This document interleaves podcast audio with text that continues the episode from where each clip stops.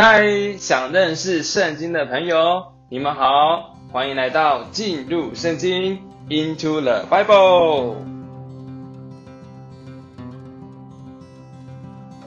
在预告里有告诉大家，第一季我们会来进入旧约的约书亚记、士师记和路得记。为什么呢？请你去听听我的预告喽。所以，请你准备好你的圣经，和我一起进入圣经吧。当然，如果你只是纯粹来听听这个人到底有没有料，或者到底在讲什么，那我就只能说我很紧张。那当然希望大家会喜欢啦。嗯，希望大家借着我一点的分享，能够得着神的话。那为了可能第一次接触圣经或对圣经不是这么熟悉的朋友，先介绍一下圣经。圣经呢，它就是神的话，这完全是没有疑问的。那圣经它有分成两个部分，分成旧约和新约，它合起来就是完整的一本圣经。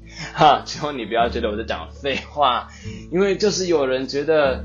旧约的部分才是圣经，或者是新约这个部分才叫做圣经。其实是旧约加新约完整的合起来，它是一完整的一本圣经。那旧约它总共有三十九卷书，新约有二十七卷书。嗯，那这种数字要怎么记呀？告诉你一个秘诀：三九二十七，看是不是记下来了呢？阿们。那旧约又分为五个部分：摩西五经。十二卷历史书，五卷诗歌书，五卷大申言者书，十二卷小申言者书。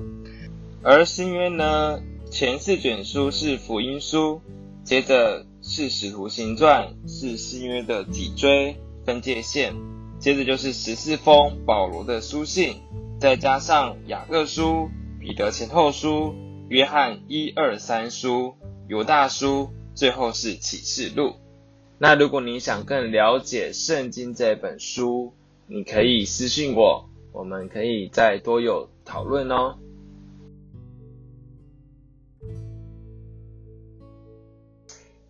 好，那开头我就先来告诉大家这三卷书的关系，吊吊大家的胃口，哈哈。因为圣经它的安排及顺序其实是神精心设计过的，是有其中的奥妙和讲究的。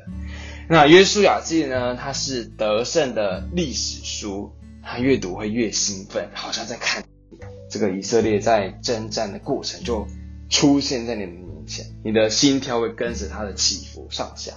那靠着他们的耶和华神呢，奇妙的战胜在迦南地的居民，哈利路亚！但是人生就是好景不长，接着就是以色列最大最悲惨失败的历史。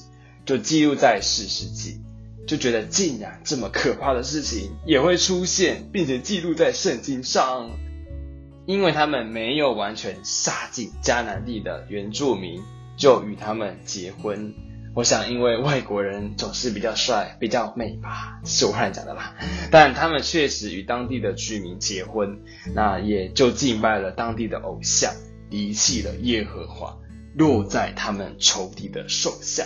是十分黑暗且腐臭的，但路得记是在这个时期出现的，是记载一对夫妇佳美的故事，明亮而芬芳。这故事里的主角犹如荆棘中长出的百合花，又如那黑夜里的明星，哈哈，会不会太诗意了一点呢？但你跟我一起读，就会发现真的是如此。还好有路德记，给我们一点希望，非常的美妙。而且路德记也大大的影响耶稣将来的出生呢。所以不要小看你的选择，可能会影响神的行动呢。那刚刚说到约书亚记是战胜迦南地居民的历史书，那为什么以色列需要有这些战役呢？其实神原初就有一个心意，要领。蒙他拣选的族类进到美地去，所以这一集主要要告诉大家，神对于以色列人进入美地的应许以及经过的路程，帮助大家在跟约书亚和以色列人一同征战进入美地前有一个背景介绍。那既然我们是进入约书亚记，嗯，在约书亚记的二十四章，约书亚要离世之前，他告诉新一代的以色列人，耶和华神是如何带领他们已过的列祖。那我会照着这一段，加上我整理的一些经节段落来跟大家分享。这一段主要是在约书亚记的二十四章的二到十节。先跟大家预告一下，接下来就真的会大家翻翻圣经，大家绝对不要觉得太无聊，你去翻会觉得很有趣。哇，竟然他神的心意从头到尾都是一样的，而且竟然他都清清楚楚的记载在圣经上面。OK，那在神的计划里，创造以及复造天和地上一切之后，神就说：“我们要按着我们的形象，照着我们的样式造人，为要人能够彰显他，并代表他来管理地。”但是亚当和夏娃因着在伊甸园受蛇的诱骗，吃了善恶知识树，他们又成了堕落的人。而且当时的人类至终堕落到极点，那那原本受到的族类不能达到神的心意，神他就来呼召亚伯拉罕，他就转向了蒙召的族类，并一许给他们迦南美地。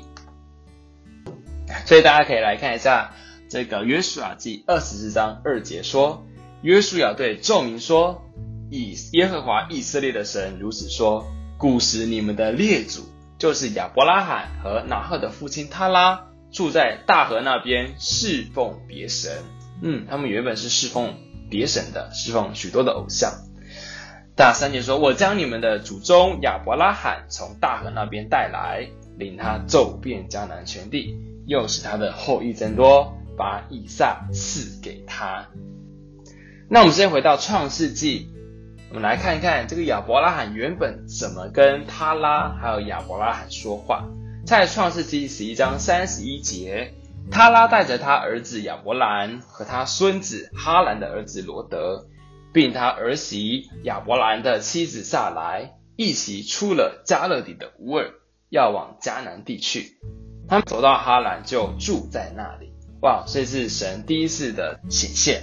啊，他向这个他拉说要往迦南地去，但是他们就停在了哈兰，没有达到神的目标。但神又来啦，神这次来跟亚伯拉罕说，在十二章一节，耶和华对亚伯兰说：“你要离开本地，亲族富家，往我所要指示你的地去。”二节，我必使你成为大国，我必赐福给你，使你的名为大，你也要使别人得福。OK，那五节就说亚伯兰将他妻子撒莱和侄儿罗德，连他们在哈兰所积聚的家产、所得的人口都带出来，往迦南地去。他们就到了迦南地。感谢主，这个亚伯兰就是亚伯拉罕，最终就到了神所要他们去的那一个地方。但其实亚伯拉罕之后就开始有些软弱，嗯，特别外面有环境的时候。他就跑到了埃及去，甚至还卖了他的妻子。我、天哪！但之后他们也又再回来了，这样反反复复的。亚伯拉罕和他的妻子在神的怜悯和主宰下，就生了以撒。那以撒呢，生了雅各。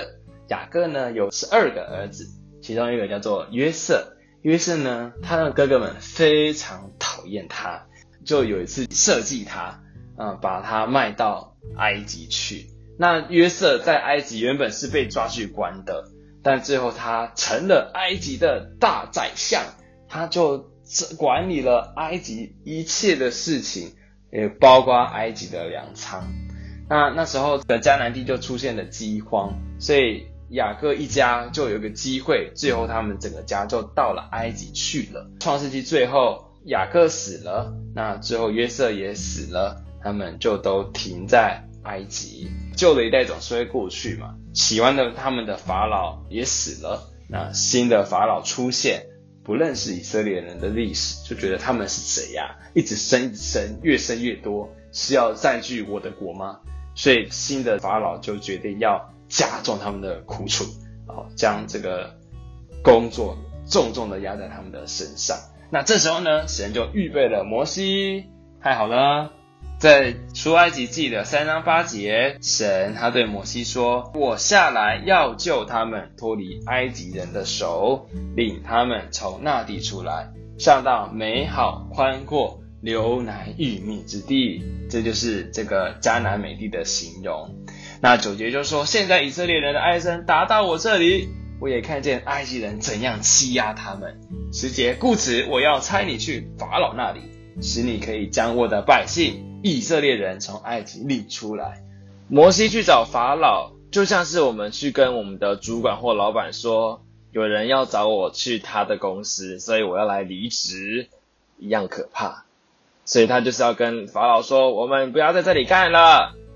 我们要去侍奉我们的神，他觉得他不能去跟法老这样子一对一的交战，他觉得他会失败，对吧？但就是摩西就与神合作，那神就降了十灾在这个埃及及法老的身上。所以我们回到约书亚记的二十四章五节，他说：“我差遣摩西、亚伦，并照我在埃及中所行的降灾于埃及，然后把你们领出来。”对，所以最终这个法老和这个埃及人就巴不得这个以色列赶快离开，赶快离开，因为太可怕了。然后还把这个金子给了他们。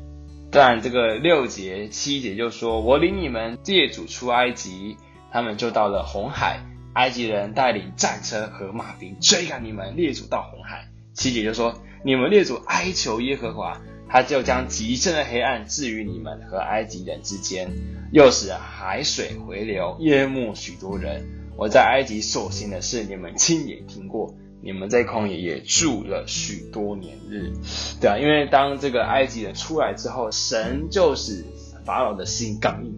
其实神要做一个大事，法老他就亲自率领这个战车马兵，呃，一堆的兵士要一起去将以色列人抓回来。那这个神就吩咐摩西伸出权杖。那这个红海就分开了，那以色列人就赶过去，后面的战车马丁也在那边追赶啊，非常紧张。那当以色列人上岸之后，这个神又叫摩西伸出那个杖，那个红海就合起来了。哇，哈利路亚！法老和一切埃及的兵丁和战车都埋在水里面死了。谢主，他们就在旷野行走，从那地要到。迦南美地其实只有十一天的路程，但因着他们在加低斯巴尼亚犯罪、叛逆还有不信，所以神的计划就遭到打岔。他们必须留在旷野，等这个旧的一代过去，新的一代起来。他们功课学好了，预备好了，才能够征战进入美地。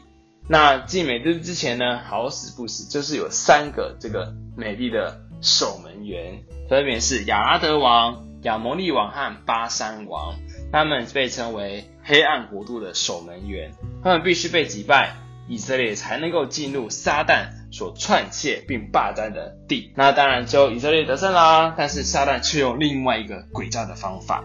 呃，他们在这个二十四章九节，约书亚那时摩押王西波的儿子巴勒起来攻击以色列人。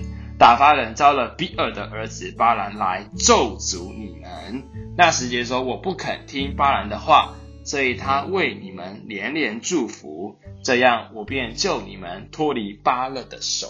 感谢神，他经过了这一切，使以色列人就预备好了。那摩西也老了，那也也因着摩西曾经发生一件事情，是他不神不让他进到美地去。他就召了约书亚来对他说话，这是非常重要的经节，在生命记三十一章七到八节。摩西召了约书亚来，在以色列众人眼前对他说：“你当刚强壮胆，因为你要和这百姓一同进入耶和华向他们列祖起誓要赐给你们的地，你也要使他们承受那地为业。耶和华必亲自在你前面行，他必与你同在，必不撇下你。”也不丢弃你，不要惧怕，也不要惊慌。哇，对这个约书亚是非常大的鼓励和应许。这就是要进入美地啦，那就是我们下一次的内容喽。OK，谢谢大家今天能够一起进入圣经，不知道大家呃得着了什么，但今天也就只是一个历史背景故事的介绍，下次能够跟大家分享更多。见喽，拜拜。